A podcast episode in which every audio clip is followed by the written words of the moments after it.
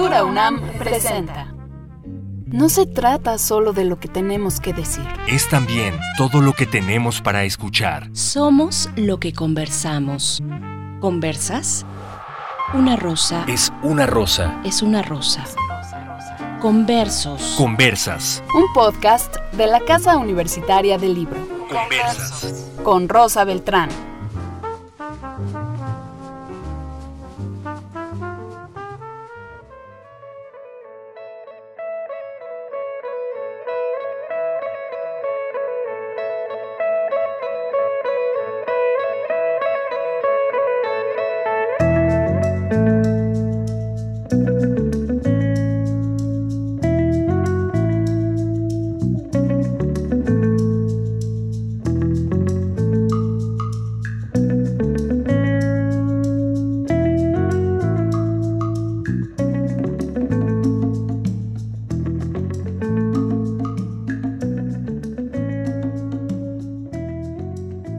Unos cuantos días de que en México se declare el semáforo verde y vuelvan los adultos a sus puestos de trabajo y los niños y jóvenes a las escuelas y universidades, se ha soltado una especie de avalancha de quienes fuimos prisioneros del coronavirus durante este año y medio de confinamiento y ahora empezamos a salir en desbandada. Como quiera que haya sido este paréntesis en cada uno de nosotros, aprendimos que una de las cosas más preciadas, junto con la literatura y el arte, ha sido el valor de la amistad.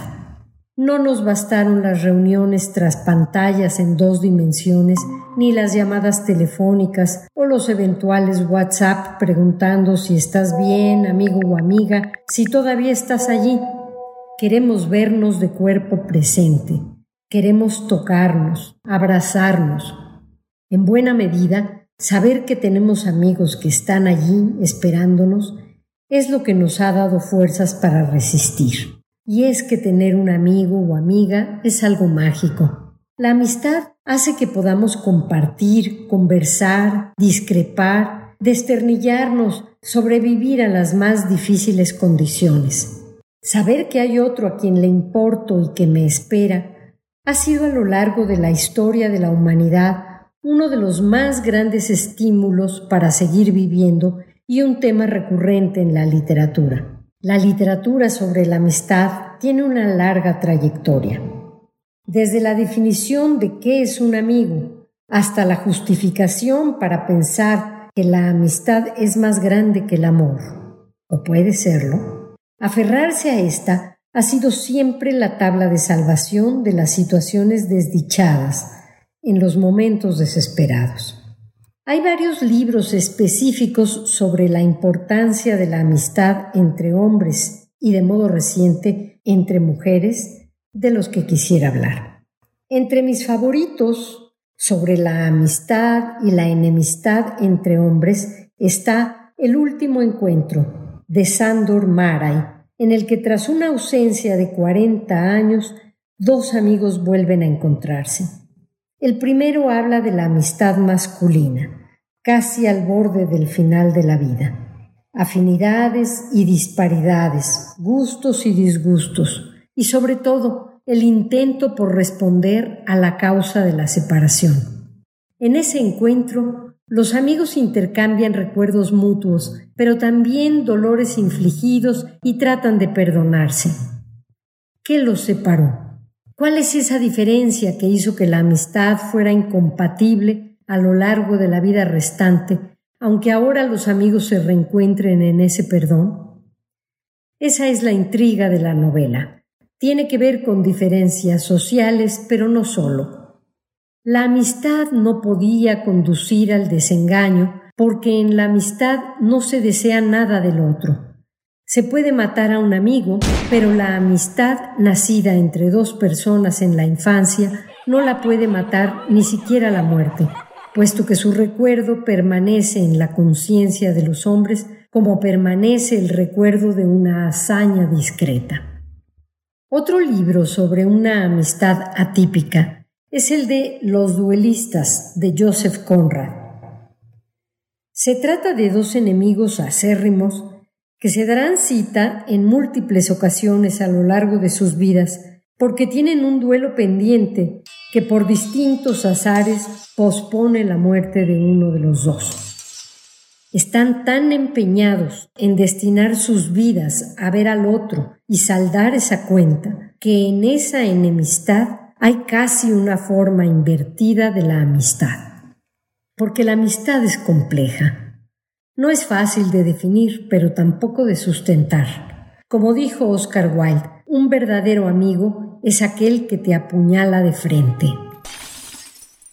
Otro de los libros más poderosos sobre la amistad es Los desorientados de Amin Malouf, que abre o reabre el capítulo de la amistad ya clausurada con la frase que dice la esposa del protagonista.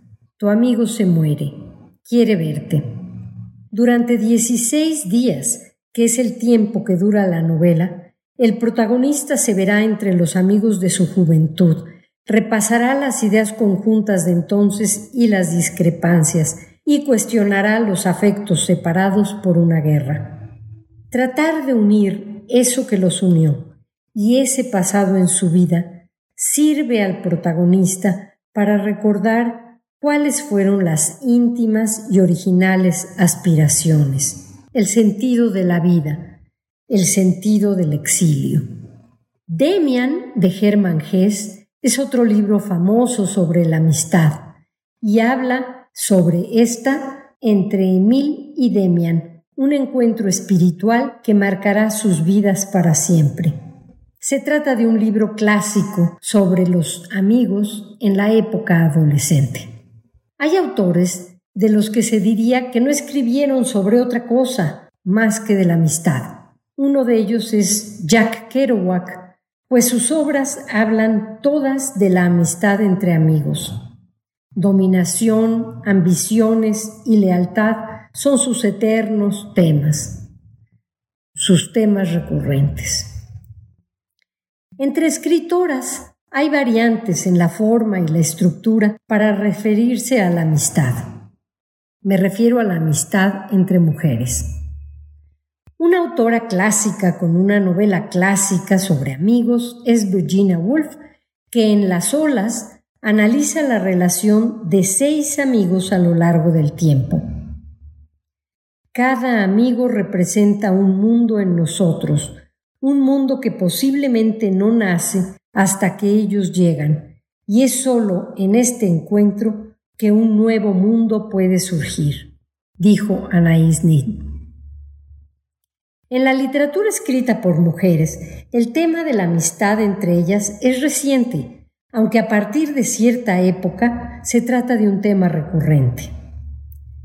Mary McCarthy fue una de las primeras autoras en poner el tema en primer plano con su muy famosa novela coral El Grupo, una historia sobre las vidas de varias amigas en los años 30 tras dejar la universidad y enfrentarse a la independencia, la anticoncepción, el amor. En la literatura latinoamericana, quien trajo este tema a primer plano en las últimas décadas fue Marcela Serrano, con su famosa novela Nosotras que nos queremos tanto. Después de ella surgieron varias autoras con este mismo tema, entre ellas La Estación de las Mujeres de Carla Welbenfein además de Todo sobre nosotras de Mónica Lavín. Aunque sin duda el referente global más reciente fue la saga de Elena Ferrante, la italiana, titulada Dos amigas, saga que transcurre en Nápoles. Se trata de una fascinante novela de crecimiento en cuatro tomos, donde a partir de la compleja relación de dos chicas, Lila y Lenú, con las complicidades y envidias, la competencia feroz y la empatía entre ambas, se ve el avance del fascismo y la lucha feroz entre clases sociales por ascender económicamente o bien por obtener una educación escolarizada. El crecimiento y la aceptación social de las mujeres en Nápoles en los años 50 se podía conseguir tan solo con su ascenso económico, Así que se trata de una amistad donde también hay un objetivo común, el de rebasar la propia clase. Con todo, la verdadera compañía de ambas, la compañía que las une realmente, son los libros que están presentes a lo largo de toda su vida. Los libros, las lecturas afines como elementos cohesionantes de la amistad son comunes en las historias de amigas escritoras, pero también en las historias de amigas que no son escritoras. Por último, un libro que habla sobre la amistad con uno mismo, sobre hacer cuentas con la vida, con esa que uno ha llevado, con la muerte, con el significado verdadero de tener abierto el corazón a la naturaleza, a los afectos gratuitos, con la desgracia de a veces no haber sabido valorar el amor de alguien que se acercó a nosotros, es El libro de horas de Nélida Piñón. Sin duda, un libro raro y un libro extraordinario.